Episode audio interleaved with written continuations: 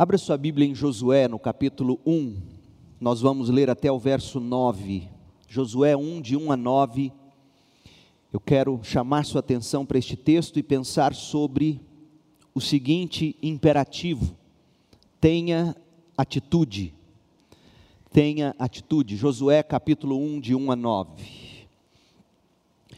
Depois que Moisés, servo do Senhor, morreu, o Senhor disse a Josué, filho de Num, auxiliar de Moisés: Meu servo Moisés está morto.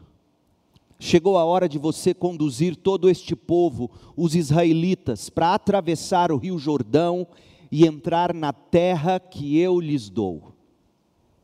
Eu darei a vocês todo lugar em que pisarem, conforme prometi a Moisés desde o deserto no Negueb ao sul até os montes do Líbano ao norte, desde o rio Eufrates a leste até o mar Mediterrâneo a oeste, incluindo toda a terra dos Hititas. Enquanto você viver, ninguém será capaz de lhe resistir, pois eu estarei com você, assim como estive com Moisés não deixarei nem o abandonarei. Seja forte e corajoso, pois você conduzirá este povo para tomar posse da terra que jurei dar a seus antepassados. Seja somente forte e muito corajoso. Tenha o cuidado de cumprir toda a lei que meu servo Moisés lhe ordenou. Não se desvie dela nem para um lado nem para o outro, assim você será bem-sucedido em tudo que fizer.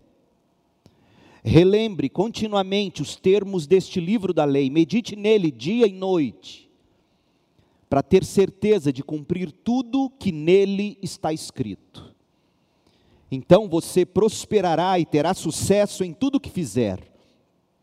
Esta é minha ordem Seja forte e corajoso, não tenha medo, nem desanime, pois o Senhor, seu Deus, estará com você por onde você andar.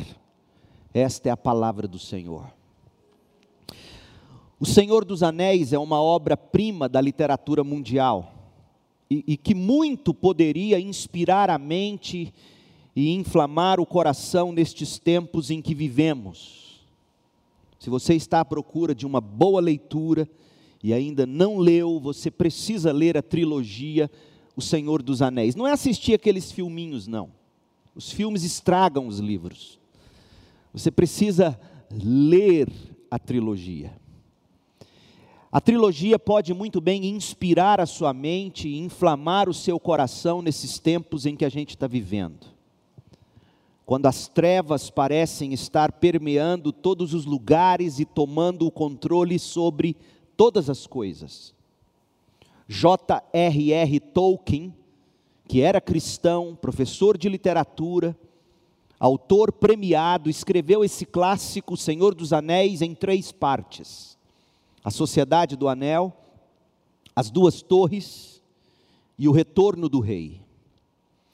A primeira parte, a Sociedade do Anel, conta como Gandalf, o cinzento, descobriu que o anel, em posse de Frodo, o hobbit, era de fato o um anel, regente de todos os anéis de poder.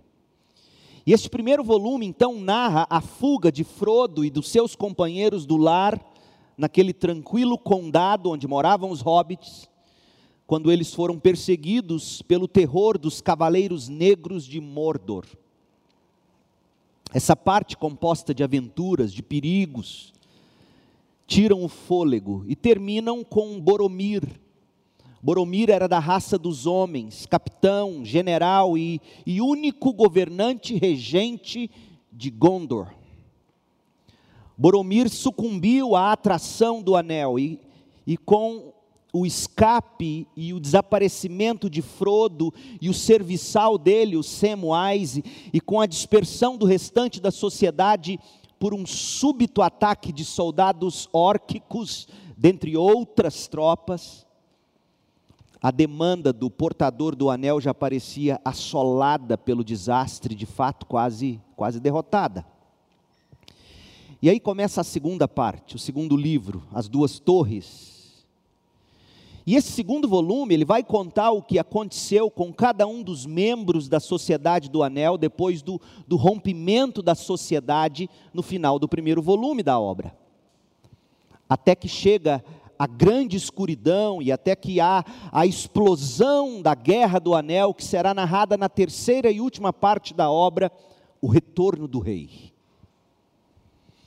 As duas torres, a parte 2 da ficção, tem início com a partida de Boromir, com a morte dele. E deixe-me narrar para você um pequeno trecho da primeira, se não da segunda página desta que é a parte inicial do segundo volume. Eu quero que você veja alguma semelhança entre a morte de Moisés e o sentimento de Josué.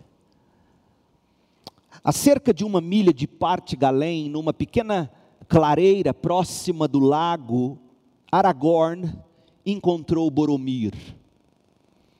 Estava sentado, encostado a uma grande árvore, como se descansasse, mas Aragorn viu que Boromir estava transpassado por muitas flechas de penas negras. Ainda tinha a espada na mão, mas ela estava partida junto ao punho. Sua trompa, rachada em dois pedaços, estava ao lado de Boromir. Muitos orques jaziam abatidos, amontoados em toda a sua volta e a seus pés. Aragorn ajoelhou-se junto a Boromir. Boromir abriu os olhos e esforçou-se para falar. Por fim vieram palavras lentas Tentei tirar o anel do Frodo, disse ele. Eu lamento, eu paguei.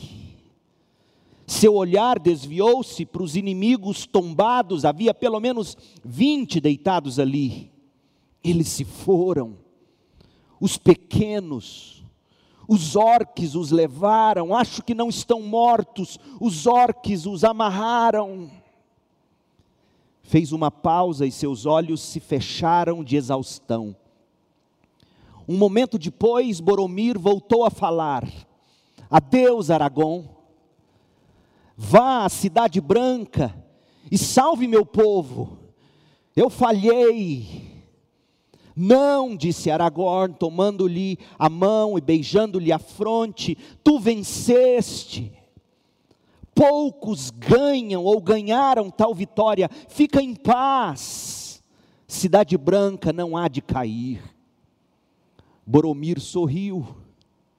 Para que lado foram? Frodo estava lá, perguntou Aragorn, mas Boromir não voltou a falar. Ele morreu. Mas ouça essas palavras. Ai de nós, exclamou Aragorn, com Boromir nos seus braços. Ai de nós! Assim passa o herdeiro de Denethor, senhor da terra de guarda. Este é um amargo fim. Agora a comitiva está toda em ruínas. Fui eu que falhei. Vã foi a confiança de Gandalf em mim. O que hei de fazer agora? Boromir incumbiu-me de ir à Cidade Branca e meu coração assim deseja. Mas onde estão o anel e o portador. E esta frase me cativa. Como hei de encontrá-los e salvar a demanda do desastre? Ah, você precisa ler esses livros. As palavras de Aragorn, como hei de salvar a demanda do desastre, bem poderiam ter sido as palavras ditas por Josué, quando Josué soube que Moisés estava morto.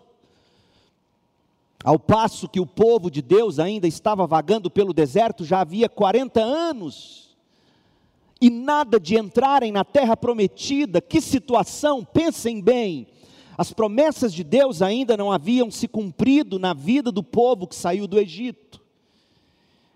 E pior, Moisés, o grande líder, Moisés, o grande libertador, estava morto. Como Josué salvaria aquela missão do desastre? Com a morte de Moisés, Josué assumiria o comando do povo frente às batalhas pela conquista das terras de Canaã. Aqueles não eram dias fáceis. Eu quero que você imagine, visualize comigo o que representava para Josué ter que calçar as sandálias de Moisés. E Josué é tremendo, a narrativa bíblica é, é, é de um peso gigantesco, porque começa dizendo: Moisés, meu servo, é morto.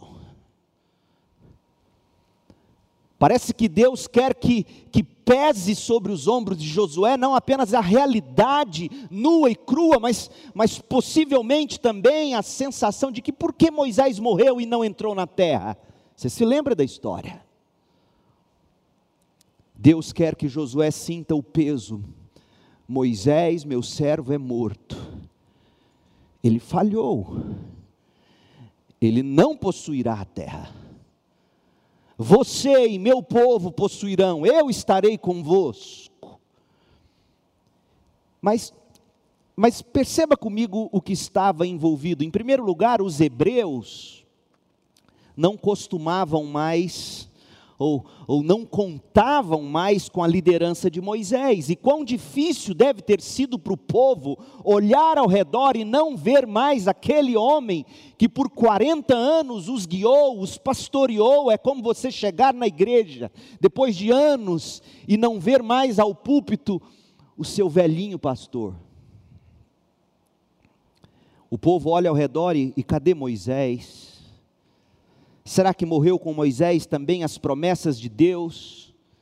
Moisés sempre nos lembrava de que possuiríamos a terra, e Josué, Josué agora deveria tomar sozinho as decisões. Conseguiria aquele noviço calçar as sandálias de Moisés? Outra coisa, os hebreus enfrentariam inimigos perigosos homens fortes e bem armados, verdadeiros gigantes, com carros de ferro. Leia comigo Deuteronômio 1, 28. Para onde podemos ir? Nossos irmãos nos desanimaram com seu relatório. Eles disseram: os habitantes da terra são mais altos e poderosos que nós, e suas cidades são grandes, com muros que sobem até o céu nós vimos até os descendentes de Enaque. Josué 17, 16. Os descendentes de José disseram: é verdade que a região montanhosa não é grande o suficiente para nós, mas todos os cananeus do vale, tanto os de Bet-San e dos povoados ao redor, como os do vale de Jezreel, têm carros de guerra com rodas de ferro tão fortes demais para nós como enfrentar essa gente. Os hebreus não eram um povo de guerra. Os hebreus eram um povo de servidão, eles sabiam muito bem como pegar na enxada, mas não como pegar numa lança, nem lança eles tinham. Os hebreus teriam que vencer obstáculos gigantescos. Pensem na geografia da terra, terra como já lemos, terra de montanhas e de vales cidades fortificadas com muros enormes. Os hebreus teriam que se adaptar ao novo estilo de vida, porque até aquele ponto da vida deles, apesar de terem reclamado tanto de que só comiam maná e codornizes, a verdade é que a todo dia cedo eles tinham maná e codorna ou codornizes. Mas agora, Agora a coisa não cairia mais de mão tão beijada, eles teriam que comer do, comer do produto da terra. Olha Josué 5, verso 12. No dia em que começaram a comer das colheitas da terra, o maná deixou de cair e nunca mais apareceu. Daquele momento em diante, os israelitas passaram a se alimentar do que a terra de Canaã produzia. Isso aqui foi uma mudança gigantesca. Não cairia mais do céu. A comida agora seria fruto de trabalho árduo. Os hebreus teriam também que tomar muito cuidado com a sedução da nova terra. Se você ler Deuteronômio, eu não vou ler o texto, é extenso, mas tome nota e leia depois Deuteronômio 6, de 10 a 25, você vai ver Moisés dizendo ao povo em nome do Senhor os riscos que eles corriam, e Josué agora era quem lideraria esse povo entrando na nova terra, e quais eram os riscos? O conforto, os privilégios do novo lugar poderiam fazer o povo se esquecer daquele que os tirou do Egito. Deuteronômio 6, de 10 a 12 os deuses da nova terra seduziriam o povo. Deuteronômio 6, de 13 a 15. O novo estilo de vida poderia fazer o povo buscar a Deus apenas para satisfazer as necessidades imediatas, por exemplo, como foi quando eles reclamaram porque faltou água em Massá.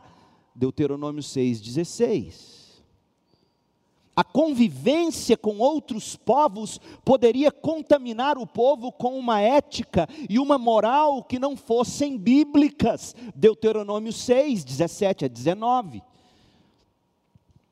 E as pressões da cultura ao redor poderiam fazer com que as gerações futuras se esquecessem do Senhor Deus. Deuteronômio 6, de 20 a 25. Então, depois você por si só leia Deuteronômio 6, de 10 a 25, e veja quantos riscos aguardavam o povo. Pior do que as lanças dos cananeus, eram as tentações da nova terra, do novo estilo de vida. E o pior, os hebreus não tinham maturidade espiritual.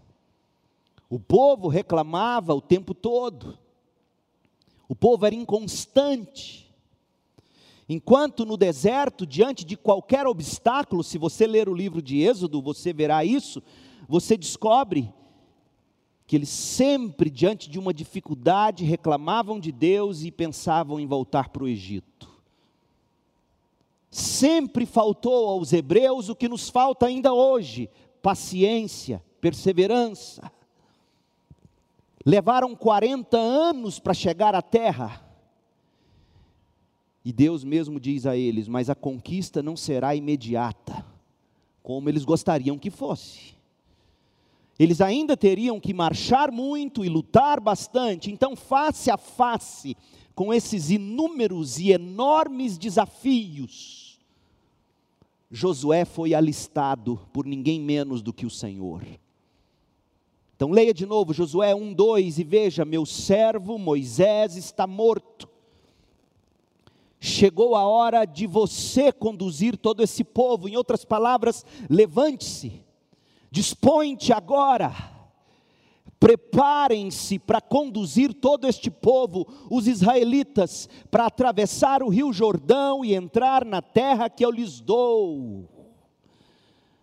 Josué poderia muito bem fazer coro com Aragorn. Como hei de salvar a demanda do desastre? Meu povo, muitos anos se passaram desde os dias de Josué até hoje. Mas os desafios que nós, Igreja de Jesus, enfrentamos, guardadas as proporções, são os mesmos daquele povo hebreu ali na fronteira, no limite entre o deserto e a terra prometida. São ainda os mesmos guardadas as proporções. Quer ver uma coisa? A gente olha ao redor, em dias como os nossos, e fica com a impressão de que os Moisés morreram. Cadê os homens da envergadura de Moisés? Homens assim estão cada vez mais escassos. Líderes assim estão cada vez mais distantes do nosso olhar. Onde estão os homens dispostos a deixar todo o conforto, os privilégios do Egito, como Moisés deixou para servir o Senhor, mesmo que no fundo de um deserto, como foi no início, sem plateia, sem ninguém? Onde estão os homens que deixaram de lado suas desculpas, como Moisés a princípio teve, para servir o Senhor? Onde estão os homens que se colocam na brecha para servir, que se posicionam, se colocam entre um povo rixoso, como Moisés teve que fazer tantas vezes, um povo rixoso, malcriado, ingrato, entre esse povo e um Deus justo e amoroso. Onde estão os homens que destemidamente enfrentam uma cultura hostil? Onde estão os homens que, vivendo face a face com Deus, modelam para os outros a forma de caminhar com o Senhor? Cadê esses homens? Eu te digo onde estão: jogando PlayStation. Nem futebol eles jogam mais. Cadê esses homens? Cadê os Moisés para essa geração? Os inimigos da igreja. Os inimigos da igreja do Senhor Jesus são fortes e muito bem equipados. Assim como eram os inimigos que aguardavam os hebreus. Meu povo, olha ao nosso redor e veja, por exemplo, a crítica dita científica ou as visões de mundo cada vez mais humanistas, materialistas, naturalistas e tanto mais arredia cosmo, a cosmovisão judaico-cristã estampada na revelação da palavra de Deus nas Escrituras e que foi tão bem interpretada na tradição ortodoxa da igreja. Meu povo, leia a história e você constatará, até a virada do século XIX para o século XX, a única fonte de autoridade para os batistas, e aqui eu falo para batistas. Eu desafio você a ler qualquer livro de história, qualquer texto. Até a virada do século XIX para o século XX, a única fonte de autoridade para os batistas era a Bíblia Sagrada a partir de um homem chamado Mullins, que no Brasil o livro mais conhecido dele ficou sendo Os Axiomas da Religião. A partir de Mullins, totalmente influenciado pela alta crítica, pelo iluminismo, foi presidente do Southern, Seminário do Sul, onde hoje o presidente é o Moeller.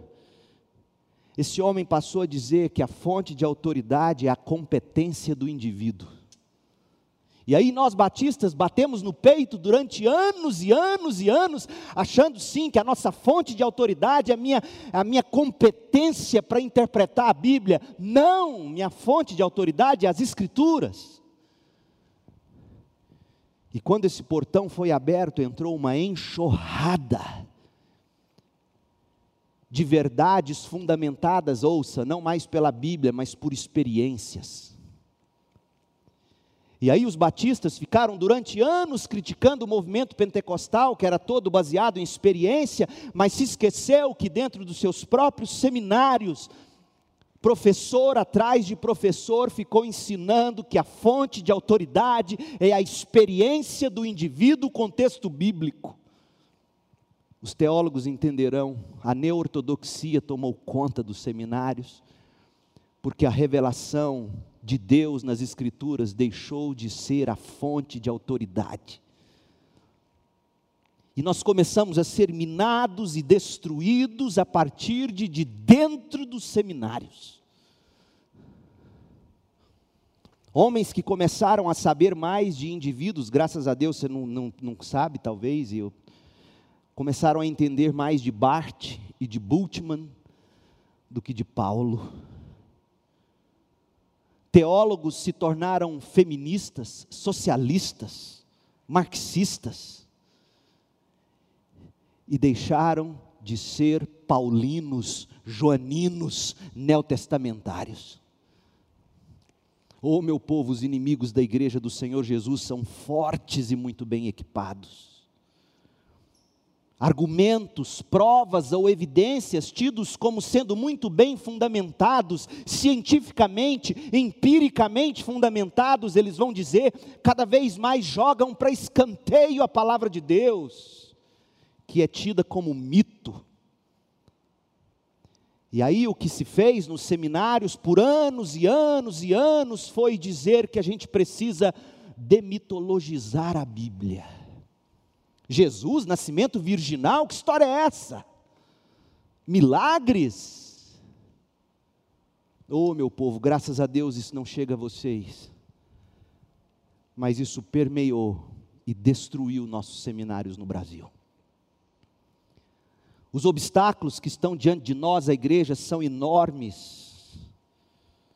Enormes. Olha, nós vivemos numa era de politicamente correto ideologias de todos os tipos, políticas públicas ideologizadas a marcha cada vez mais veloz por um governo mundial organizado, e dê você a isto o nome que quiser, armando-se contra o caminho, contra a verdade, contra a vida, exclusivamente em Jesus Cristo, o Filho eterno de Deus, o ungido do Senhor, e o Salmo 2 vem se cumprindo cada vez mais a cada dia, reunidos contra o ungido de Deus. A ditadura da mídia, Você sabia que dependendo de palavras para postar no, no YouTube, esse vai cair, mas eu tenho que dizer. Eu não posso mais citar a palavra inferno no YouTube. O vídeo cai. Então filma no seu celular que esse vai cair. O estilo de vida, os padrões de conduta têm mudado com enorme rapidez. E a igreja tem sido forçada a assimilar essas mudanças de comportamento ou de ação, veja, sem tempo para reflexão profunda. Por exemplo, essa história de ceia do Senhor online. Três meses de pandemia fez a igreja, de repente, mudar suas práticas centenárias. Para para pensar sem qualquer reflexão profunda à luz das Escrituras e da tradição. Tudo em nome de ser moderno, de se adaptar aos novos tempos. A sedução que o povo de Deus sofre são gigantescas. Nós temos orgulho pelos avanços, pelas conquistas, a idolatria e o sincretismo religioso, o materialismo que prega que Deus existe para nos satisfazer, a falta de ética, a falta de caráter, o doutrinamento secularizado, ideologizado que os nossos filhos têm recebido. Pais, acordem. Vocês precisam ler o livro Quem Controla a Escola Governa o Mundo, de Gary DeMar, pela editora Monergismo. Quem controla a escola governa o mundo. A imaturidade espiritual da grande maioria do povo de Deus, que parece nunca foi tão pior, servem a Deus e usam a igreja apenas enquanto estão sendo bem servidos. Por fim, a nossa é uma geração com mudanças tão rápidas e tão velozes como tem sido difícil para nós esperar e lutar com perseverança. Pastores que no começo da pandemia ficaram empolgados com as transmissões online, um, dois meses depois estavam dizendo: a gente vai ter que diminuir as transmissões porque o nosso povo não está mais nos assistindo. Esse é o mundo em que a gente vive. Pois bem, diante desses desafios, como é que a gente sobrevive hoje celebrando 76 anos da nossa igreja, que de fato foi completado no último dia 18 de junho? Depois de mais de três meses sem poder nos reunir, domingo passado a gente voltou, mas pode ser que você que aqui esteja, seja a primeira vez depois de três meses em face dessa pandemia que tem perturbado, tem aterrorizado a milhares de milhares, eu quero chamar sua atenção para a convocação que Deus fez a Josué e tirar as lições que a gente precisa aprender se a gente quiser sobreviver como igreja e como crentes.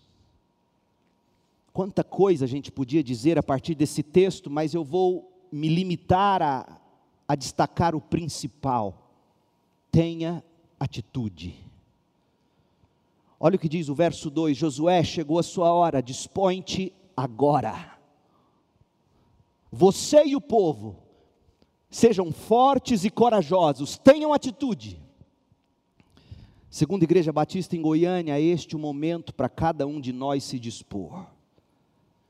Se você quiser sobreviver aos desafios desse novo tempo, você precisa se dispor, você precisa de atitude. Atitude, em primeiro lugar, para conquistar a vitória, versos de 1 a 5.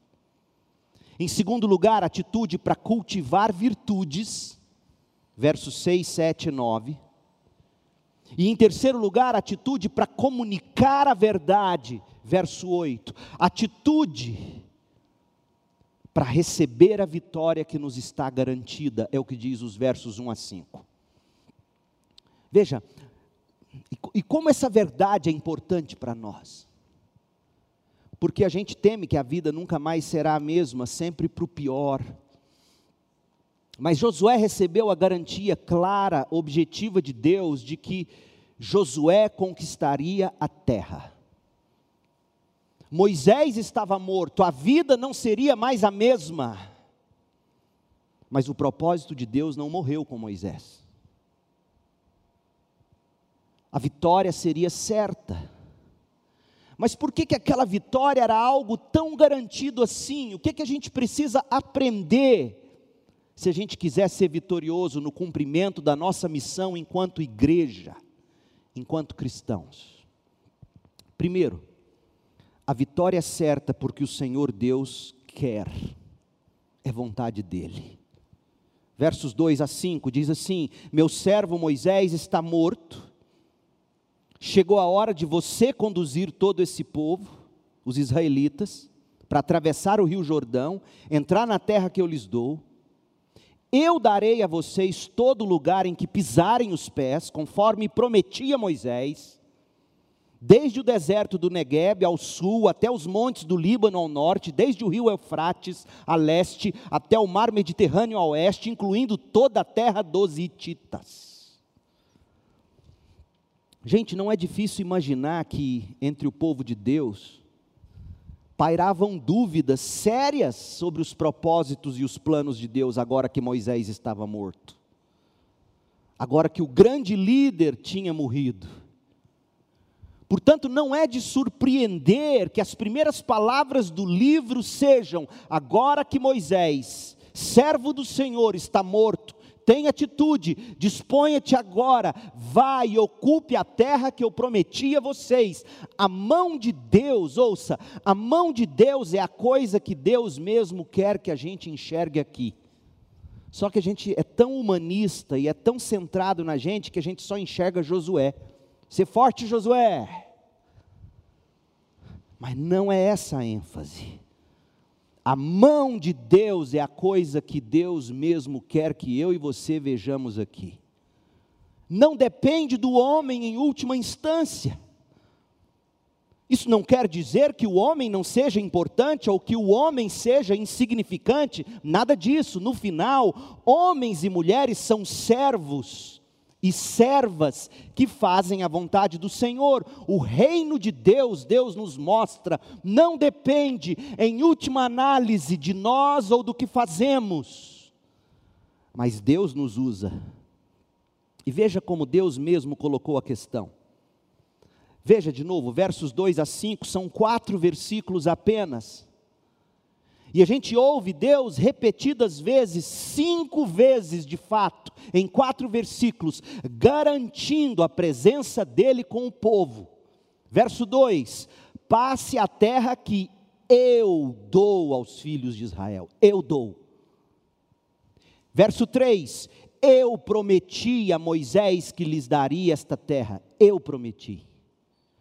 Eu estive com Moisés, verso 5 eu estarei contigo, verso 5. Eu não te deixarei nem te abandonarei, verso 5. Percebeu? Eu, eu, eu, eu, eu, cinco vezes eu, a ênfase não está em Josué, está na soberana providência do Senhor Deus, a ênfase está naquilo que Deus prometeu e está prestes a cumprir. Oh, meu povo, essas afirmações, essas colocações são tão tremendamente significativas. A primeira lição que a gente aprende quando a situação chacoalha, como na morte de Moisés, ou num momento como que estamos vivendo, a primeira lição que se aprende é de soberania, é de providência divina. Deus está dizendo a Josué: Josué, Moisés morreu, mas a obra é minha. A obra do Senhor e eu mesmo a realizarei. O mesmo Deus que disse pelos lábios do Filho eterno encarnado: Eu edificarei a minha igreja, eu, as portas do inferno não prevalecerão contra a minha igreja, diz o Senhor Jesus. Não depende do homem, não depende de grandes homens, não depende de Moisés, não depende de Josué. Sim, Deus os usa, mas eles não passam de servos, e foi o que Deus disse: Moisés, meu servo, é morto. O reino de Deus não depende do homem. A vitória é certa porque o Senhor quer e fará acontecer. Você já pensou como teria sido para a igreja primitiva, lá na Ásia Menor, hoje, Turquia, quando o apóstolo Paulo morreu, e a notícia da morte dele começou a viajar de igreja em igreja. Você imagina como o povo de Deus se sentiu no final do primeiro século, quando Paulo, o grande Paulo, estava morto, e com ele Pedro, você pode imaginar o que as igrejas da, do norte da África sentiram quando lá no século IV ou V morreu Agostinho, o grande pastor e teólogo Agostinho. Você pode imaginar o que o povo de Deus deve ter sentido em meados do século XVI, quando Lutero morreu, Calvino morreu. Você pode imaginar o que os batistas sentiram, os evangélicos de fato na Inglaterra, quando Charles Spurgeon, com menos de 35 anos, morreu. Mas impressionante, muito mais impressionante ainda, de fato, é que a morte de qualquer um desses grandes homens de Deus, de Moisés a Spurgeon, e tantos, tantos outros, famosos ou não, a morte deles não impediu o avanço dos planos de Deus e o Evangelho chegou até nós. Josué conquistou a terra prometida e o evangelho de Cristo se espalhou por todos os continentes até nós. Então, a primeira lição que a gente aprende desse texto é que a vitória é certa porque Deus quer. Ele é por nós e ninguém será contra nós. As portas do inferno não prevalecerão contra a igreja não é socialismo que para a igreja, não é marxismo, não é capitalismo, não é direita e nem canhota. Põe isso na cabeça, crente. Mas há uma segunda lição. A vitória é certa quando nos dispomos para a batalha. Ou seja, enquanto a gente ouve Deus garantindo a presença e a vitória, a gente ouve Deus garantindo que o plano original vai ter êxito no final a gente também escuta Deus requerendo disposição do Josué. Olha o que Deus diz no verso 2: Josué, passa o Jordão, tu e teu povo. Verso 3: Josué, vá à luta. Verso 5: Josué, ninguém poderá resistir aos seus ataques. Deus tem seus planos soberanos, Deus tem sua divina providência, Deus cuidará de executar sua vontade, mas a vitória não virá de mãos beijadas. É preciso vencer a inércia, é preciso passar o Jordão, verso 2. Não se pode apenas ficar ali olhando e chorando, Moisés morreu, o que será de nós? Lembrando de como tudo foi tão bom e de como nós um dia desprezamos Moisés. Não, é preciso marchar, vencer a inércia. É preciso também disposição para a batalha, é preciso pisar os pés no solo, onde vocês pisarem, eu vou dar para vocês. Verso 3. O momento não é para se acomodar, o momento não é para se acovardar, o momento é momento de trabalho, de batalha. É preciso coragem também para lutar. Verso 5: ninguém poderá te resistir. Isso dá a ideia de você tentando avançar e as pessoas tentando resistir, mas você avançando, avançando e rompendo. Então tenha atitude para receber a vitória que nos está garantida. Agora, antes de você achar que eu virei pregador da prosperidade, que vitória é essa? Se eu parasse por aqui, caberia qualquer valor no cheque em branco. Mas a boa teologia bíblica me ensina que vitória é essa que Deus quer e nos assegurou. De que vitória nós estamos falando? A nossa vitória, na perspectiva bíblica correta, ouça crentes, é a salvação final, a glorificação. Aquele que começou a boa obra em nós, a boa obra de salvação, de glorificação, irá completá-la. A terra prometida é o novo céu e a nova terra. O nosso descanso é o lar eterno no céu. E enquanto lá nós não chegamos, ouça o que o Senhor quer de nós, o que Ele requer de nós, o que Ele nos impera a fazer é: vão, façam discípulos de todas as nações, batizando-os em nome do Pai, do Filho e do Espírito Santo. Então, quando esse Evangelho atingir todas as etnias, todas as línguas, povos, tribos e nações. Então, quando isso acontecer, então virá o fim. Essa é a vitória. Não é você voltar à vida ao normal e poder daqui a pouco trocar seu carro. Não é você ter saúde para dar e vender e, e, viver a vida para os seus próprios prazeres. Quanta gente frustrada nessa pandemia simplesmente porque Deus tirou de você seu brinquedo. A vitória, meu povo, que nos está garantida é a vida eterna. E enquanto nós não chegamos lá, sem perder este grande momento, ver o meu Jesus face a face, enquanto nós não chegamos lá, cabe a nós fazer discípulos na esperança de que esse evangelho atinja todas as etnias. Aliás, Hebreus capítulo 11 põe a terra na perspectiva certa. Hebreus 11, verso 32, olha o que fala desses homens. Que mais direi? Eu não tenho tempo para falar de Gideão, Baraque, Sansão, Jefté, Davi, Samuel e os profetas, os quais, pela fé, conquistaram reinos, praticaram a justiça, alcançaram o cumprimento de promessas, fecharam a boca de leões, apagaram o poder do fogo e escaparam do fio da espada.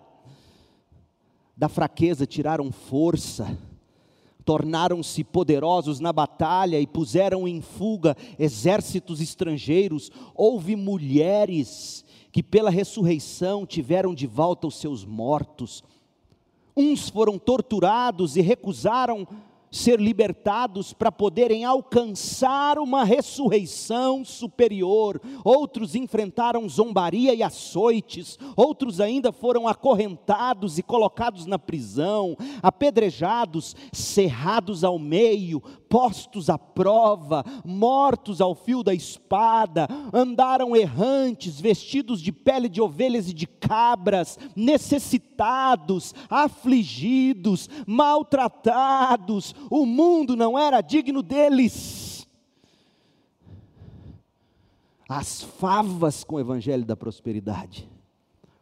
O mundo não era digno deles, mas ainda assim sofreram vestidos de pele de ovelhas e de cabras, necessitados, afligidos, maltratados, vagaram pelos desertos e montes, pelas cavernas e grutas. Agora ouçam. Todos estes receberam bom testemunho por meio da fé. No entanto, nenhum deles recebeu o que havia sido prometido, ou seja, a terra geopoliticamente falando. Nosso reino não é deste mundo. E por que, que eles não receberam a terra, geopoliticamente falando? Olha o verso 40. Deus havia planejado algo melhor para nós, para que conosco fossem eles aperfeiçoados. Os santos do Antigo Testamento, juntamente com os santos da nossa era, participarão da mesma perfeição do fim dos tempos. Vidas sem pecados, no corpo ressuscitado e sem morte que receberemos. Essa, meu povo, é a vitória que nos está garantida. Não há qualquer outra promessa sendo dita por mim a você. A promessa, e aqui eu me sustento pelas Escrituras, é de que há algo planejado muito melhor para nós. Um novo céu, uma nova terra, e enquanto lá nós não chegamos, fazemos discípulos, abençoamos pastores com livros quando eles não têm condição de comprar sustentamos missões, oramos, abençoamos a igreja no avanço do reino. Meu povo, sabedores de que Deus é por nós, disponhamos-nos para batalhar, a vitória é nossa. Agora lembra de uma coisa: algumas vitórias no sentido de conquistarmos vidas e alargarmos o reino, algumas vitórias virão devagar e elas vêm devagar porque a gente ainda não está preparado para tomar conta das coisas que Deus haverá de nos dar. Como isso é importante, abra sua Bíblia em Êxodo 23 e veja, verso 28. Sim, enviarei terror diante de vocês para expulsar os heveus, os cananeus, os hititas. Mas eu não vou expulsar o povo num só ano. Por quê? Porque a terra ficaria deserta e os animais se multiplicariam e se tornariam uma ameaça para vocês. Ouça, eu os expulsarei aos poucos, até que sua população tenha aumentado o suficiente para tomar posse da terra. Que princípio! Tanta gente querendo hoje, já, aqui, agora, e Deus diz: se eu fizer o que você quer, eu mato você, eu não posso te dar você não está pronto, você vai se ensoberbecer, você vai se destruir, você vai se cortar. Eu vou te dar aos poucos. Contentamento, meu povo. Mas outras vitórias virão imediatamente. Deuteronômio 9, de 1 a 13. Ouça, ó Israel, hoje vocês atravessarão o Rio Jordão. Disponhamos-nos, portanto, para batalhar a vitória nossa Umas vitórias são para agora, outras são para mais tarde, quando estivermos mais bem preparados. Mas há uma segunda lição no texto. Tem uma atitude que a gente precisa cultivar, a virtude que nos é exigida. Josué ouviu sobre garantia de vitória e necessidade de virtude a ser cultivada. Três vezes nesse texto, Josué ouve Deus dizendo: ser forte e corajoso. Deixa eu te ensinar a ler a Bíblia. A pregação expositiva é aquela que ensina o ouvinte a ler a Bíblia. Três vezes, Deus diz a Josué, no verso 6, no verso 7 e no verso 9: ser forte e corajoso. Toda repetição merece a nossa atenção. E não apenas a atenção pela repetição, mas o que nos é dito depois do ser forte e corajoso.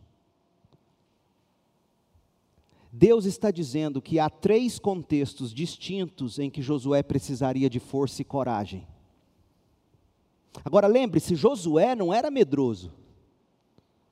Quando os espias, e ele foi parte do grupo de espias, ele Caleb, quando os espias foram espiar a terra, eles voltaram fortes. Os outros oito contaminaram a nação inteira, mas Josué e Caleb não, corajosos. Por que, que Deus está dizendo a Josué então para ele ter força e coragem? Ele era o único que provavelmente não precisaria dessa bronca ou dessa ou desse imperativo. Mas aqui tem uma lição, é que a coragem não é ausência de medo. Coragem não é ausência de fraquezas. Coragem é uma virtude que precisa ser cultivada e que precisa ser exercitada em face daquilo que deve ser enfrentado. A barriga esfria, você fica com medo, mas você enfrenta. Mas enfrentar o que, Josué? Verso 6: força e coragem para resistir aos inimigos. Seja forte e corajoso, pois você conduzirá esse povo para tomar posse da terra que jurei dar a seus antepassados. Tomar posse quer dizer o quê? Tomar da mão de outro. Você precisa de força e de coragem para resistir aos inimigos. Segundo, precisa de força e de coragem para ser fiel à Bíblia. Seja forte e muito corajoso. Tenha o cuidado de cumprir, verso 7, o cuidado de cumprir toda a lei que meu servo Moisés lhe ordenou, não se desvie dela nem para um lado nem para o outro. Seja forte e muito corajoso para viver, praticar, cumprir a palavra de Deus, e assim você será bem-sucedido em tudo que fizer. Meu povo, quando eu assumi a igreja Batista Central em Campinas, eu estava lembrando, sempre me lembro, eu tinha 30 aninhos. Quem tem 30 anos aqui, levante a mão. 31. Olha lá. 29. 30 aninhos, eu assumi a Igreja Batista Central em Campinas, São Paulo, mil e tantos membros. Nunca havia pastoreado quanta burrada eu fiz. Mas uma coisa me sustentava domingo após domingo, semana após semana. Eles olhavam para mim e viam em mim fidelidade com as Escrituras, amor pela palavra.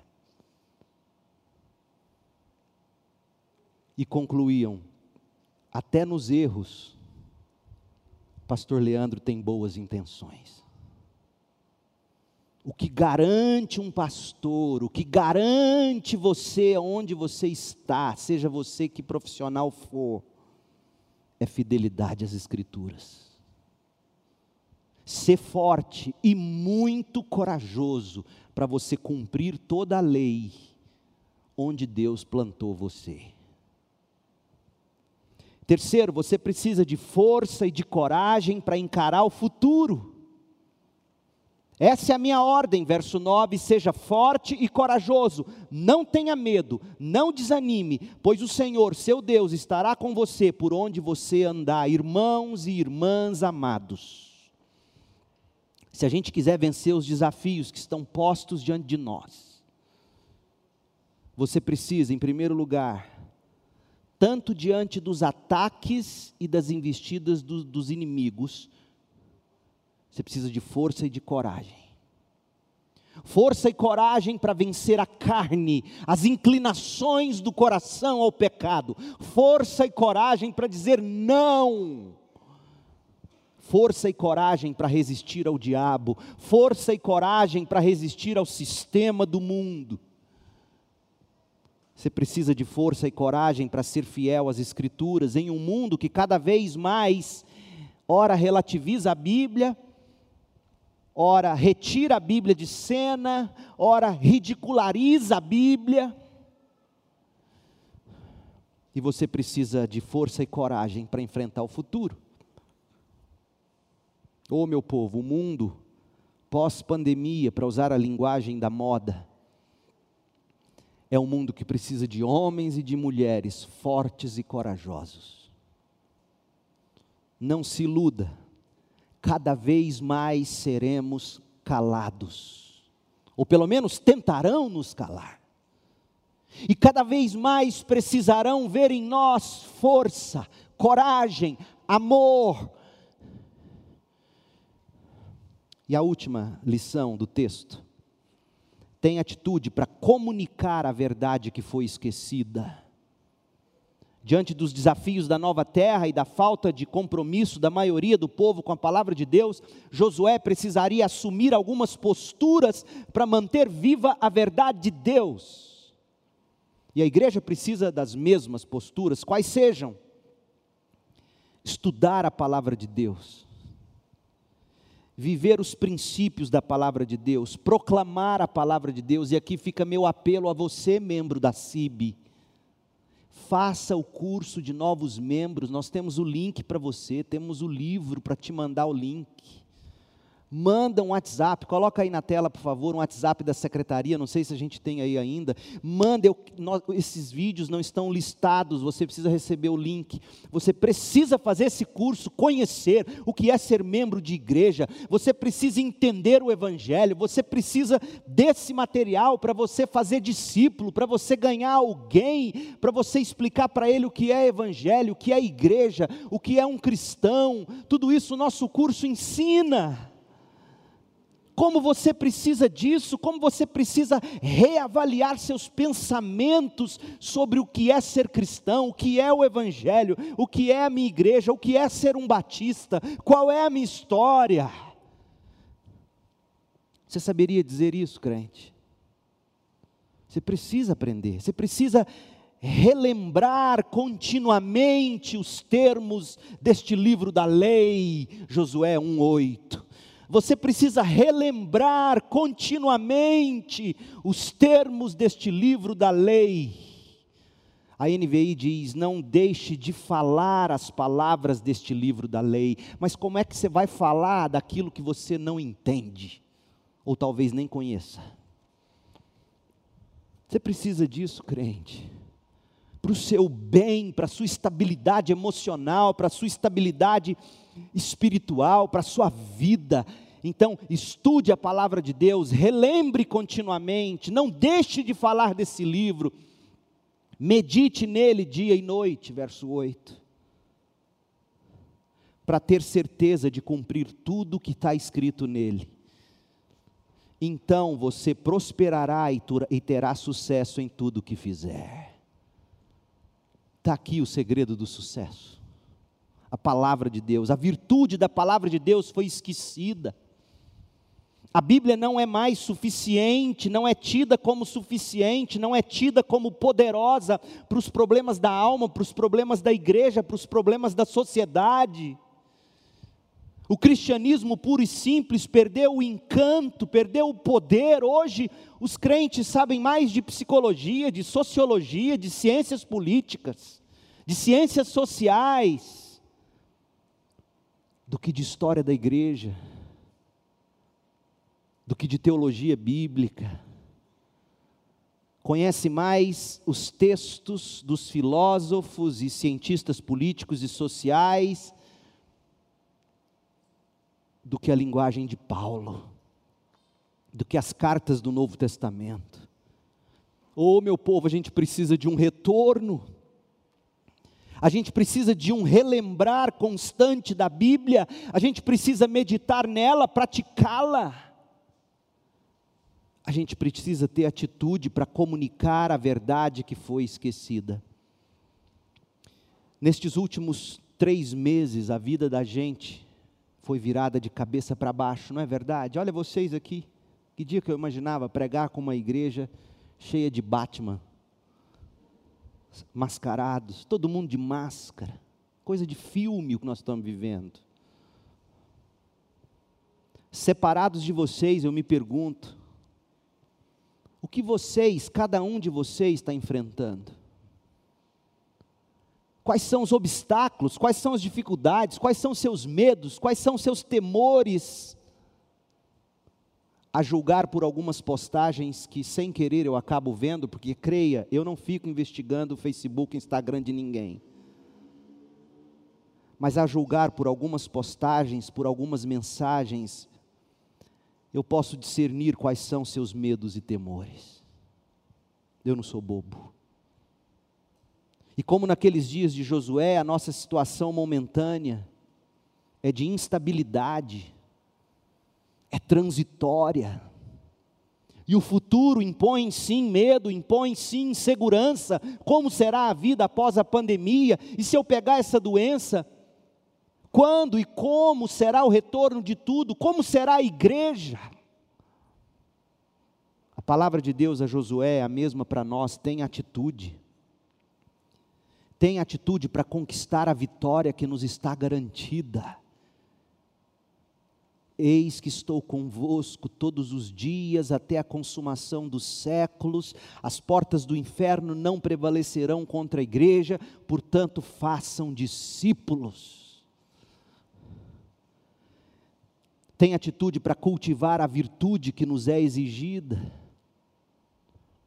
força, coragem para enfrentar os inimigos com doçura com amor, mas com convicção. Tem atitude para comunicar a verdade que há muito tempo foi esquecida. Conheça a Bíblia. Não deixe de falar da Bíblia, medite na Bíblia. Adolescentes, jovens, meu povo da Segunda Igreja Batista em Goiânia, em nome de Jesus, eu faço um apelo: faça o curso membresia, importa, mande o pedido para a secretaria da igreja, faça, aprenda, conheça o que é ser igreja. Hebreus 11, 13 a 16, leia comigo. Falando desses peregrinos, todos estes viveram pela fé e morreram e morreram sem receber o que tinha sido prometido. Como é que o Evangelho da Prosperidade prega isso aqui? Todos estes viveram pela fé e morreram sem receber o que tinha sido prometido. O, que? A terra, geopoliticamente falando. Viu de longe, e de longe saudaram, reconhecendo que eram estrangeiros e peregrinos na terra. Os que assim falam mostram que estão buscando uma pátria. Se estivessem pensando naquela de onde saíram, teriam oportunidade de voltar, ou seja, não fiquem flertando com o mundo. Porque senão vocês vão encontrar oportunidade para voltar atrás, não fiquem flertando com o Egito. Em vez disso, esperavam eles uma pátria melhor, isto é, a pátria celestial. Essa é a vitória, a pátria celestial. Por essa razão, Deus não se envergonha de ser chamado Deus deles. E ouça, Ele lhes preparou uma cidade. Deus está preparando uma cidade para nós. Até chegarmos lá, a promessa de Deus a Josué é a mesma para nós. Josué 1:9. Não fui eu que lhe ordenei, Seja forte e corajoso, não se apavore, não desanime, pois o Senhor seu Deus estará com você por onde você andar. É difícil imaginar um incentivo maior para Josué. Moisés estava morto, mas o propósito de Deus não estava. Moisés estava morto, mas a promessa de Deus não estava. Moisés estava morto, mas a palavra de Deus continuaria guiando e fortalecendo e instruindo o povo de Deus. Moisés estava morto, mas a presença de Deus estaria com o povo. Há uma palavra para guiá-lo e lhe fazer recobrar as forças para atravessar esses tempos sombrios, meu povo. Seja forte e corajoso, não se apavore, não desanime pois o Senhor seu Deus estará com você, com ou sem Covid. Até você chegar à terra que Deus está preparando para nós, o seu povo. Nós estamos falando da herança dos salvos, comprada pelo sangue eterno do Filho de Deus, que se fez carne, viveu sem pecado, morreu na cruz e ressuscitou e ascendeu aos céus, de onde virá para buscar a sua igreja, para a morada eterna que nos está preparada. Tenha atitude, crente. Tenha atitude. Oremos. Deus querido, que esta convicção possa tomar nossas entranhas, possa fortalecer nossos ossos, a espinha da nossa alma e possa nos fazer erguer a cabeça e marchar. Eis que estou convosco todos os dias não fui eu que lhe ordenei, seja forte, seja corajoso, não se apavore, não desanime, pois o Senhor, o seu Deus, estará com você por onde andar. Façam discípulos de todas as nações, batize-os em nome do Pai, do Filho e do Espírito Santo, ensine eles a guardarem todas as coisas que eu lhes tenho ordenado, e quando esse evangelho chegar em todas as etnias, então virá o fim. Ó oh, Deus, não nos deixe perder isso de vista. Essa é a razão de estarmos aqui. Essa é a única razão de estarmos aqui. E como nós fraquejamos quando tiramos os olhos desta certeza. Não nos deixes cair em tentação, mas livra-nos do mal pois teu, ó Senhor Jesus maravilhoso, é o reino, teu, ó Senhor Jesus maravilhoso, é a glória, é o poder, é o domínio para sempre e sempre. Amém, Senhor Jesus. Amém. Que Deus te abençoe com graça, misericórdia e paz.